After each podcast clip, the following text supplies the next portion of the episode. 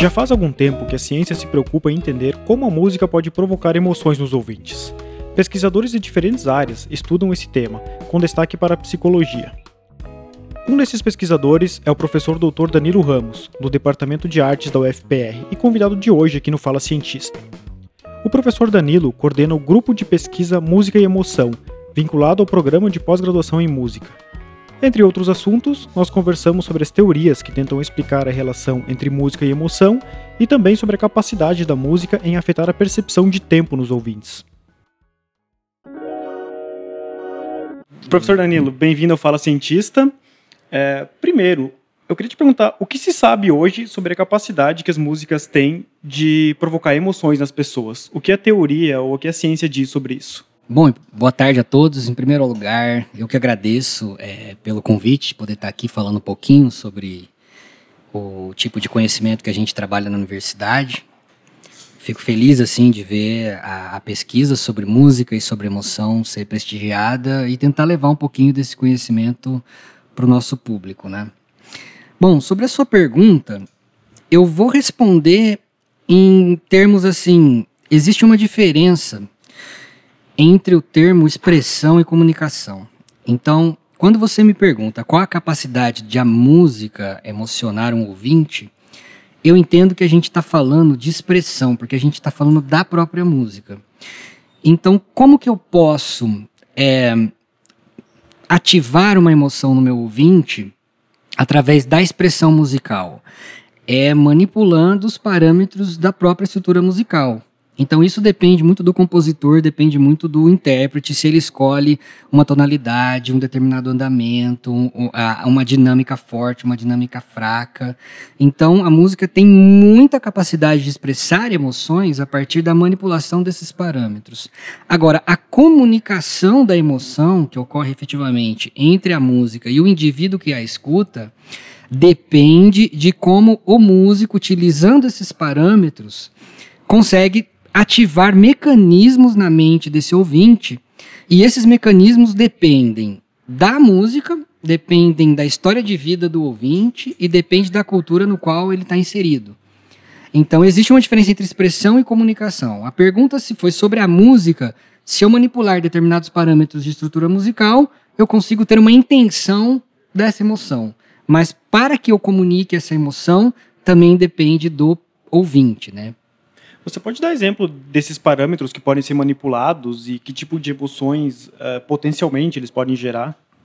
Sim, veja, é, é lógico assim que a gente não pode fazer uma associação direta e eu não posso dizer que todas as músicas é, em tonalidades menores e andamentos lentos, e se eu utilizar a região grave do piano, eu vou estar tá comunicando uma emoção tristeza. Entretanto, eu como músico e como performer, no uso desses parâmetros, é possível que o ouvinte entenda a minha intenção em comunicar essas emoções. Agora, se ele vai sentir essas emoções, vai depender, volto a dizer, do ambiente e, da cultura em que ele está inserido e também da história de vida dele, porque às vezes a gente tem músicas que estão em andamento lento, estão em tonalidades menores, mas elas não trazem emoção tristeza, porque depende do, da história de vida do ouvinte. E então essas emoções que são transmitidas por uma música, elas geralmente a gente pode dizer que elas são intencionais, ou seja, o compositor ele pode manipular determinados aspectos uh, tentando atingir um determinado tipo de emoção. Isso. Aí a gente parte para duas é, abordagens teóricas a respeito do assunto, né? Então, se você for para uma abordagem mais cognitiva, você lida com autores como, por exemplo, John Sloboda, que ele diz que os músicos eles não estão conscientes desse processo de comunicação emocional, a não ser que seja uma música encomendada. Então, por exemplo, se você chegar e quiser produzir um filme e dizer para o músico que você tem a intenção de naquela cena produzir determinados aspectos, então ele conscientemente vai manipular esses parâmetros de estrutura para tentar colocar aquela intenção.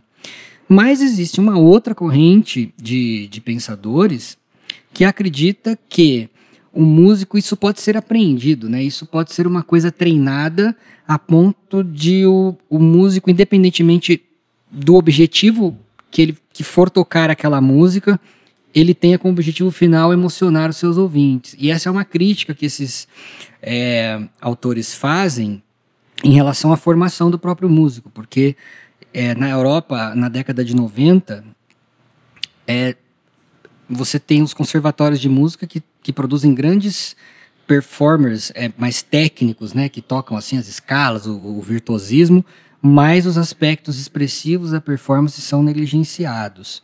Então, o que a gente tenta fazer lá no nosso curso de música na UFPR, lá eu, eu leciono uma disciplina de piano, é não negligenciar esses aspectos. Você estudar o aspecto técnico, mas você também estudar o aspecto expressivo e conscientizar o aluno que, tendo ele intenção ou não de comunicar uma emoção, aquilo, quando bater no ouvinte, vai bater de uma maneira.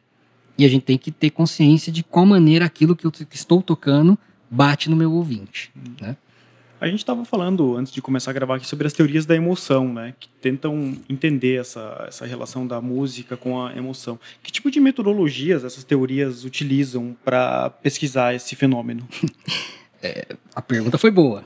É, acontece o seguinte: é, os primeiros estudos sobre música e emoção eles datam do final do século XIX.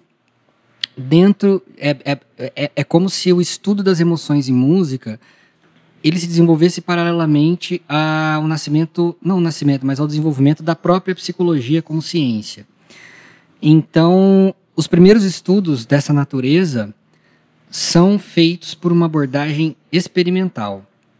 Então, por exemplo, é a Kate Heavener, na década de 30, ela colocou um grupo de melodias em tonalidade maior, um grupo de, metodologia, é, de, de melodias em tonalidade menor, e pediu para as pessoas associarem aquilo com alegria ou com tristeza. E ela encontrou um alto índice de, de associação das melodias em tom maior com alegria e das melodias em tom menor com tristeza. Então eram experimentos bem rudimentares para aquela época, e hoje já se sabe que as metodologias elas precisam considerar o contexto e elas precisam considerar a história de vida do ouvinte. Então o que, que acontece? Descobriu-se, agora no século XX, um pesquisador que chama Patrick Usslin, que ele é um, inclusive nosso referencial teórico, um modelo que explica melhor essa relação da, da música e da emoção. E nesse modelo, ele diz que não há uma associação direta entre a música e a emoção, mas existe no meio dessa associação direta o acionamento de mecanismos subjacentes. Então, o que, que são mecanismos subjacentes? É, são uh, estruturas cognitivas que são processadas na mente no momento da escuta musical e, dependendo dessa estrutura, eu vou acionar uma emoção. Então, as metodologias que elas eram meramente experimentais, hoje elas se tornam qualiquantes, né? Porque você precisa ter a metodologia experimental, porque do ponto de vista de controle de variáveis, de análise de dados, ela favorece, mas, entretanto, é importante que o pesquisador ele colete dados no ambiente em que a pesquisa seja feita, porque senão fica uma situação artificial. Ninguém escuta música num laboratório, né? A gente escuta música hoje no Spotify, a gente escuta música em casa, no carro, né? Então hoje já se aceitam metodologias mais qualitativas para esse tipo de estudo. No seu doutorado, você investigou a influência das emoções musicais na percepção subjetiva do tempo, né? Sim. Você pode falar um pouco sobre essa pesquisa? Quais resultados você chegou nela? Então, o que aconteceu é, no doutorado foi o seguinte. É, eu fazia parte de um grupo de pesquisa no Laboratório de Estética Experimental, é, lá em Ribeirão Preto, que é a minha cidade natal, inclusive. E o meu orientador, professor José Lino Bueno, ele tinha uma das linhas de pesquisa que ele trabalhava é sobre a percepção temporal. E nesse sentido, eu sempre tive a hipótese de que a nossa relação com o tempo depende do nosso estado emocional. Porque eu acreditava que se eu tiver uma postura é, de alegria, de felicidade, a minha relação com o tempo muda uhum. se eu tiver num, num, estado triste, por exemplo, ou num estado mais contemplativo. Nesse sentido, eu achei que a música ela poderia ser um estímulo que ela tem características para a gente poder testar essa hipótese.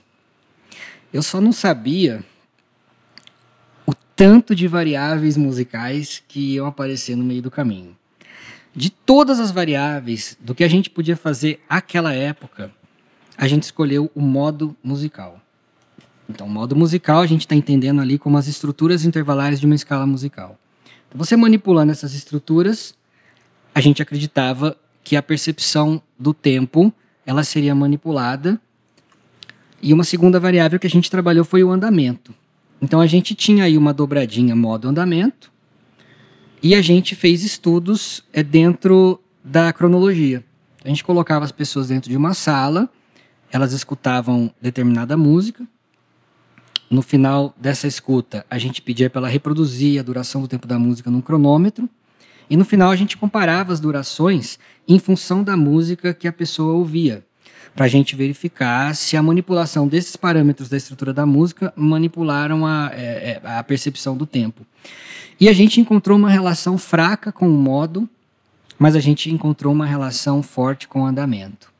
Então dá a entender que quanto mais rápido a música é, maior a gente a subestima, porque ela acelera uma espécie de relógio interno que a gente tem por dentro e isso faz com que a percepção do tempo passe rápido. Mas foi a única coisa que a gente pôde concluir desse estudo. Em relação ao modo, inclusive, eu estou orientando um trabalho lá com o meu ex-orientador no mesmo laboratório que o aluno está trabalhando com a variável modo, porque existe algum mistério relacionado ao modo que faz com que a mudança do modo não altere a nossa percepção temporal. E é isso que ele está investigando agora.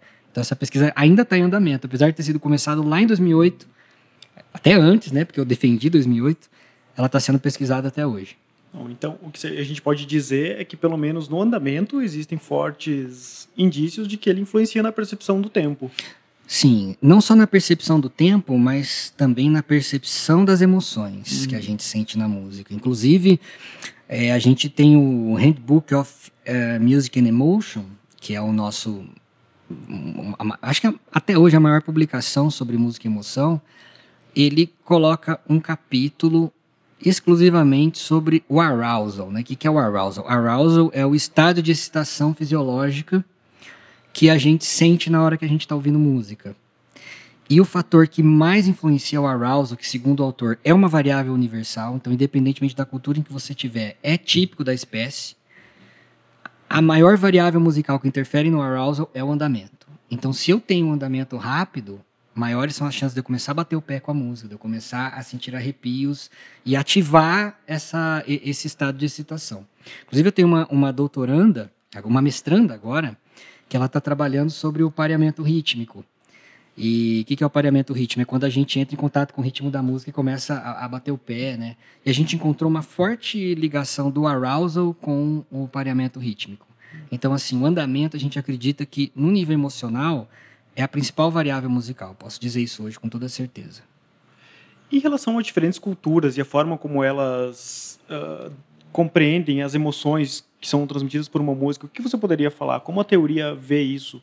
Por exemplo, as diferenças entre Ocidente e Oriente? Esse é um problema. Esse é um grande problema, inclusive no ensino da própria música, né? Então, veja, esses estudos é, que a gente falou lá desde o começo do século passado sobre música e emoção, eles foram feitos utilizando música de concerto europeia. Por quê? Porque os laboratórios eles estavam ou na Europa ou nos Estados Unidos, e cuja tradição de música de concerto é muito forte. Então, o que, que acontece? Só no final da década de 90, pelo que a gente sabe, alguns pesquisadores, e entre eles uma dupla, que é o Balk e o Thompson, eles utilizaram músicas de outras culturas para verificar respostas emocionais de pessoas de uma mesma cultura.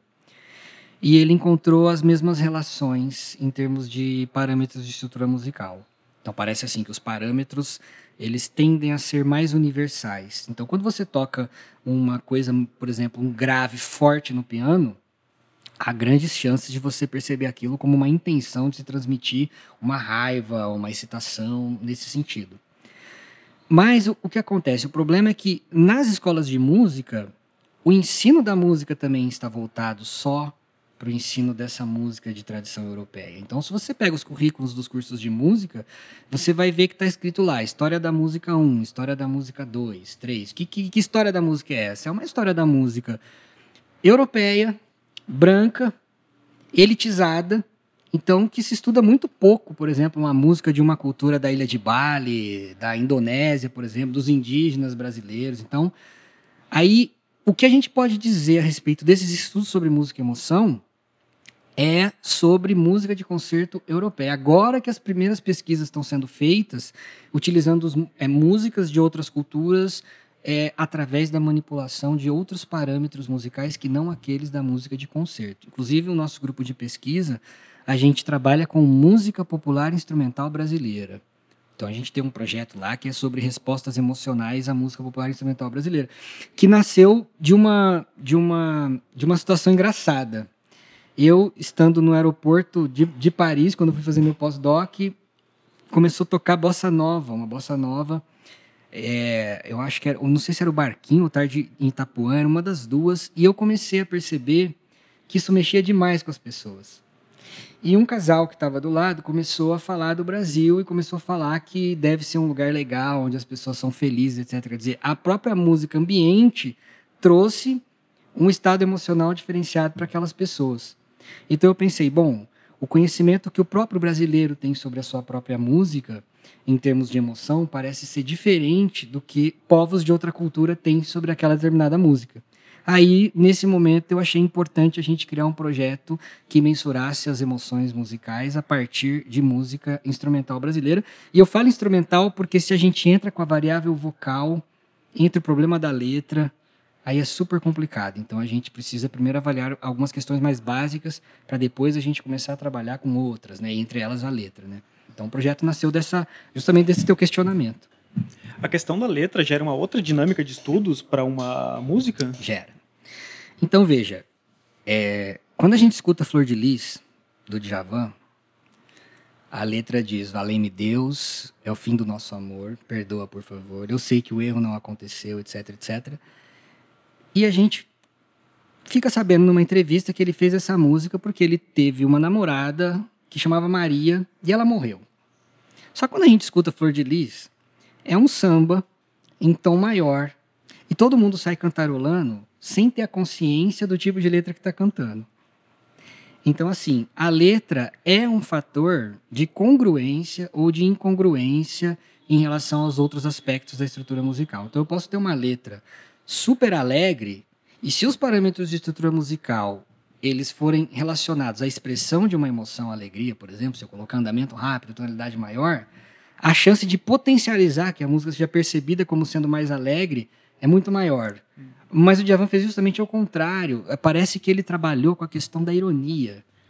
Tipo assim, era, eu vou colocar. Isso foi inconscientemente. Eu não, não acredito que o Djavan tenha feito isso conscientemente, porque os artistas são, são sensíveis, né?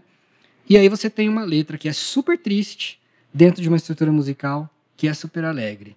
Então, se a gente for fazer um estudo sobre as respostas emocionais para o Flor de Lis, eu não sei o que, que vai ser mais forte, se a, a letra ou a estrutura musical. A literatura científica diz que a estrutura musical é mais forte que a letra. Isso não vai entrar porque o editor vai cortar, mas. O editor informa que decidiu não cortar este trecho, pois os exemplos citados são muito bons para o entendimento do tópico da entrevista. Me lembrou aquela banda Sambô que eles... Sim, eles são de Ribeirão, eu conheço o Leandro. Cara, nossa, eles, eles têm umas músicas assim que eles fizeram Sunday Blood Sunday, né? É, em samba. É, a música que fala do massacre, né? E é, é aquele sambinha, assim. Exatamente, exatamente. Eu acho muito engraçado, é. a galera sambandinha, assim. Eu tenho um aluno que está trabalhando com essa variável letra agora, a gente está com dificuldade de fazer controle experimental. Uhum. Mas a gente vai fazer exa exatamente isso. Ele vai compor as músicas, uhum. porque a gente tem que trabalhar com músicas não conhecidas, né? Uhum. E aí a gente vai chamar uma cantora para gravar as letras dele para verificar com letra e sem letra, para depois ele trabalhar com músicas conhecidas e tirar a letra.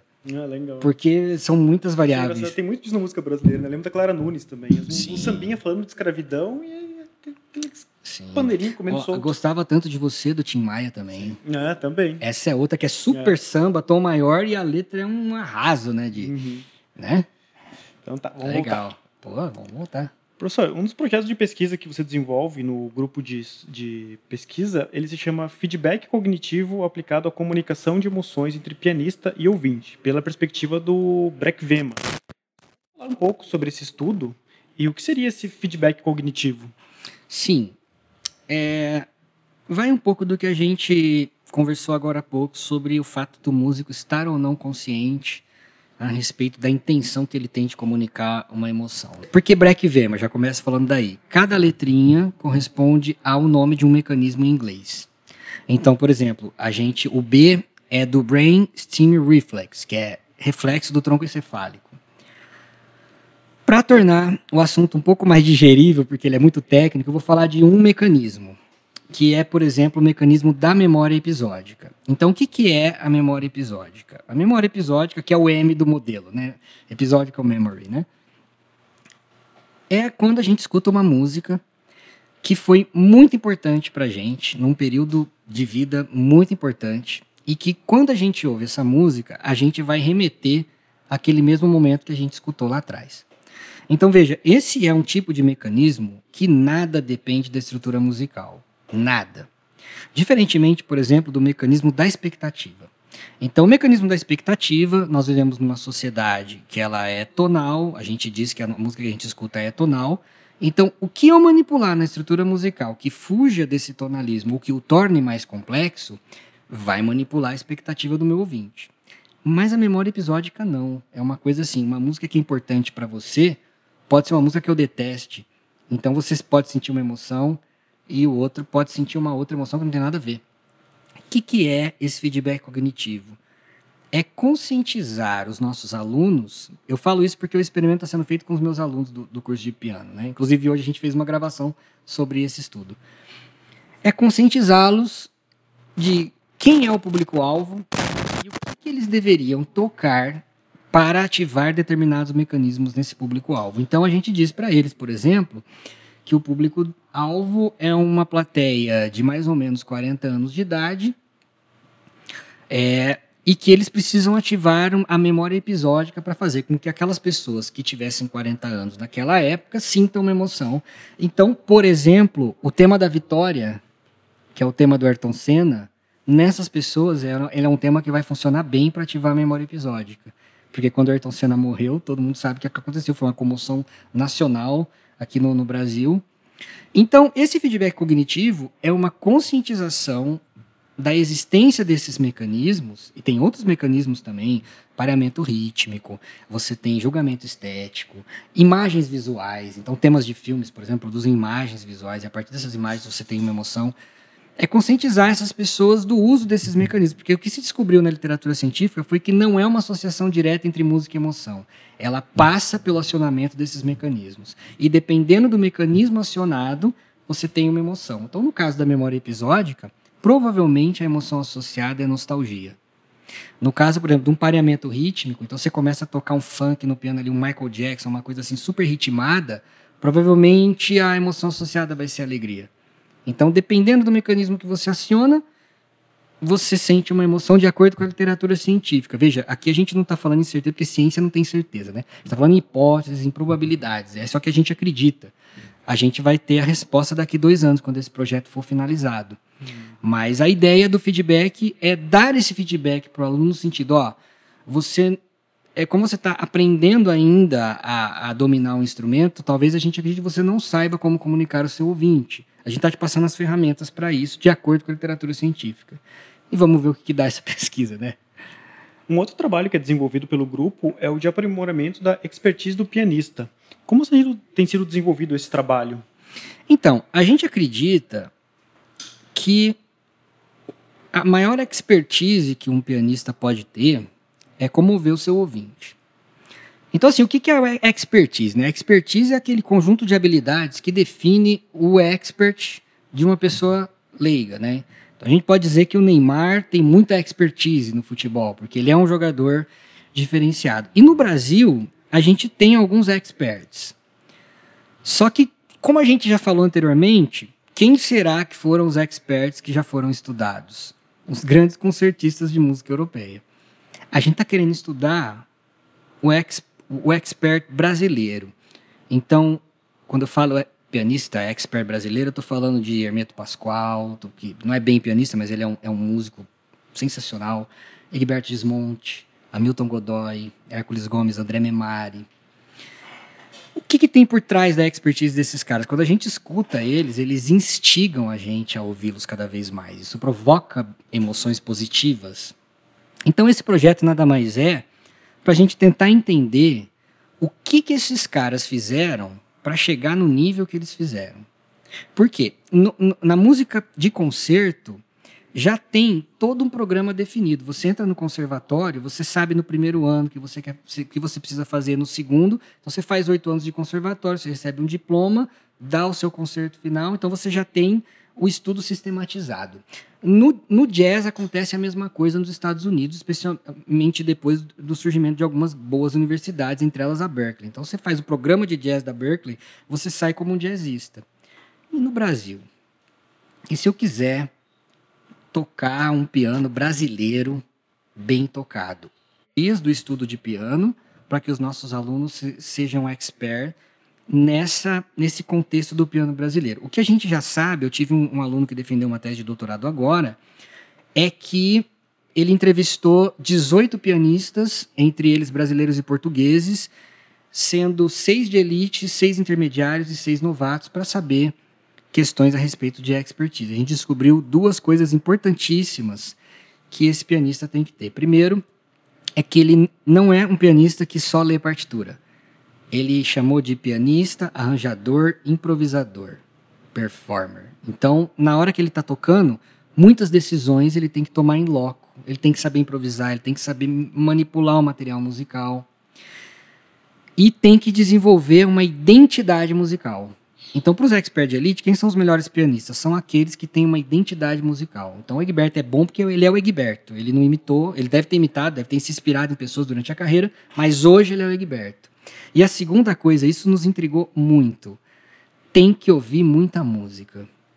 E o maior equívoco que as escolas de música cometem hoje, especialmente as escolas que eu visitei nos últimos 10 anos, é que você não tem disciplinas que instigam as pessoas a ouvirem música. E eu pergunto para você, como é que você vai ser um bom instrumentista se você não ouve música de uma maneira analítica, de uma maneira reflexiva?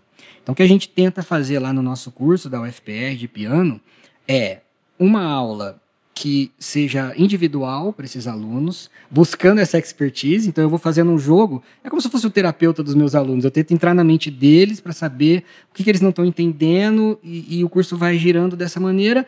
E uma aula em grupo, que nessa aula em grupo está muito presente a coisa do ouvir e do improvisar. Então, esse projeto é o projeto mais a longo prazo, que a gente ainda está bem no começo mas é a busca de uma sistematização para o estudo do piano brasileiro popular, que é o que a gente fala, né? Professor, agora sobre o Grume, é, os encontros do grupo eles são abertos à comunidade externa, né? Como tem sido essa troca com pessoas que não são músicos da academia? Então, é, eu acho que o que tem sido bacana é que eu acho assim, quando a gente tem, a gente abre um grupo para uma comunidade, é, muitas vezes a gente Dizem que para a gente enxergar a ilha, a gente tem que sair fora da ilha, né? A gente tem que sair da ilha. Sair fora foi ótimo, a gente tem que sair da ilha. E o que acontece? Se a gente lida só com pesquisadores, só com alunos, a coisa fica tão técnica, fica tão fechada, que a gente não sabe se a hora que a gente está é, produzindo esse conhecimento, se ele está sendo acessível. Então, o que, que costuma acontecer? Você manda um artigo para uma revista, volta o parecer da revista, porque a gente trabalha com uma área que é super transdisciplinar, né? Então, quem vai avaliar os nossos trabalhos não são só músicos, às vezes é psicólogo, às vezes é pessoal das ciências afetivas, às vezes é neurocientista. E a gente vê nos artigos coisas que são tão triviais que a gente não enxergou. Então é importante ter gente da comunidade, porque se a gente tenta explicar uma teoria, se a gente tenta explicar um projeto de pesquisa, a gente tenta explicar um estudo que está sendo feito, tem que ter uma linguagem que seja tão acessível para a pessoa da comunidade como para a pessoa da academia. Então eu sempre falo para os meus alunos, até estava fazendo a revisão de um texto de um deles que qualifica agora, eu falei assim, ó, o título está muito confuso. Vamos botar um título que assim que qualquer pessoa que olhar, ela vai saber o que você está fazendo ali naquela pesquisa, porque é justamente o título e o resumo que vão chamar as pessoas para lerem os trabalhos, né? Então eu também não deixo nas reuniões, quando alguém vai apresentar um trabalho, eu não deixo falar de uma maneira tão rebuscada. A gente tem que ter respeito pelas pessoas da comunidade que estão ali. E já aconteceu da pessoa visitar o grupo, começar a frequentar, em pouco tempo estar tá fazendo um projeto com a gente. Isso é muito gratificante, é muito legal. Isso acontece. E como e, e, onde acontecem esses encontros? Esses encontros acontecem lá no The Arts, lá na rua Coronel do Cídio, 638, no Batel, que é um dos, campo, um dos campi da nossa federal, né? E os encontros ocorrem às segundas-feiras, das 10 ao meio-dia. A única coisa que eu peço para as pessoas interessadas em visitar o Grume é mandar um e-mail para daniloramosufpr@gmail.com, porque às vezes a gente alterna o formato da reunião.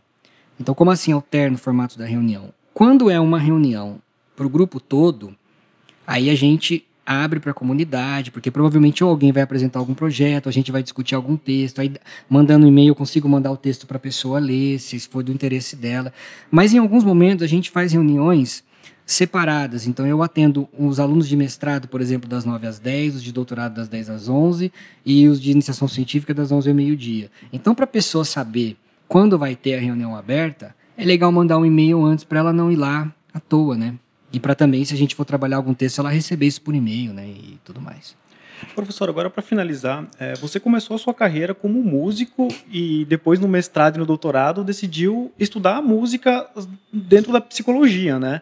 Como foi essa decisão de lançar esse olhar, essa abordagem psicológica sobre a música? Cara, foi uma viagem e o que acontece foi assim, eu quando eu era pequeno, eu tinha uma tia e eu ia na casa dela e ela botava um, um vinil do Roberto Carlos para eu ouvir. E tinha uma das músicas do Roberto Carlos que me fazia chorar demais.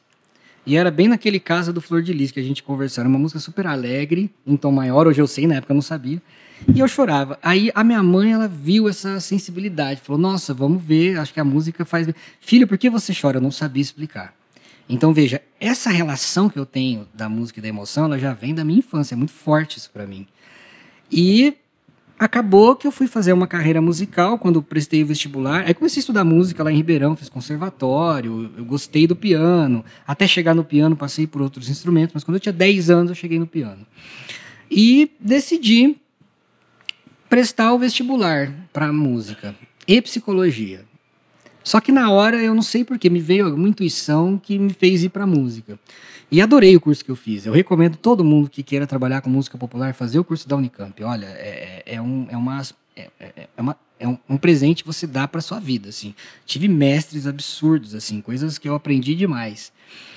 E aí, quando eu fui me formar, eu encontrei com um dos meus professores lá, que é o meu professor mais querido, e falei, cara, como é que eu faço para estudar essa relação de música e emoção?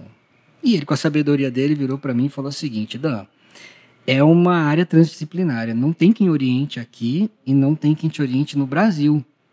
A não ser que você escolha ir para psicologia. Se você for para psicologia e encontrar algum orientador que tenha conhecimento musical, ele pode te ajudar a fazer um projeto dessa natureza. E eu encontrei o professor na minha cidade, lá na USP, professor Lino Bueno, que era psicólogo, estudava ciências afetivas, do ponto de vista é, da, da, pesquisa experimental com animais, mas também com humanos, e eu decidi estudar com ele. Eu vi que lá no projeto dele tinham outros, outras pessoas trabalhando com música, trabalhando com artes plásticas, né? E a gente decidiu fazer essa parceria. Então, assim, eu tive que juntar duas áreas para poder estudar aquilo que era interessante para mim. Eu acho que deve ser uma realidade que não deve ser muito diferente de muita gente. Quando fui fazer o meu pós-doc na França, lá eu encontrei realmente um laboratório que você tinha lá, o laboratório de cognição musical, que eles já estudavam, eles, eles já estavam mais adiantados. Por isso que é legal o pesquisador ter a coragem de sair e fazer um pós-doc e voltar e trazer o conhecimento para cá.